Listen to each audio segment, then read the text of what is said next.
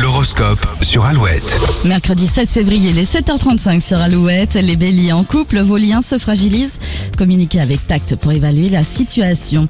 Les taureaux, journée tranquille pour vous, vous vous laissez bercer par une routine agréable. Les gémeaux, une nouvelle responsabilité vous poussera à sortir des sentiers battus. Pas de panique, tout va bien se passer. Les cancers, vous avez la sensation qu'on vous mène la vie dure au travail, il faut garder le moral, vos efforts paieront. Lion, il est temps de remettre votre vie de famille au premier plan et pour cela, il va falloir prendre des décisions complexes, mais la lune sera de votre côté. Vierge, balade au grand air, vélo ou sport à la maison vous aideront à vous vider la tête et vous en avez bien besoin. Les balances, essayez de prendre la vie comme elle vient. Arrêtez de vous poser mille questions, de bonnes surprises vous attendent.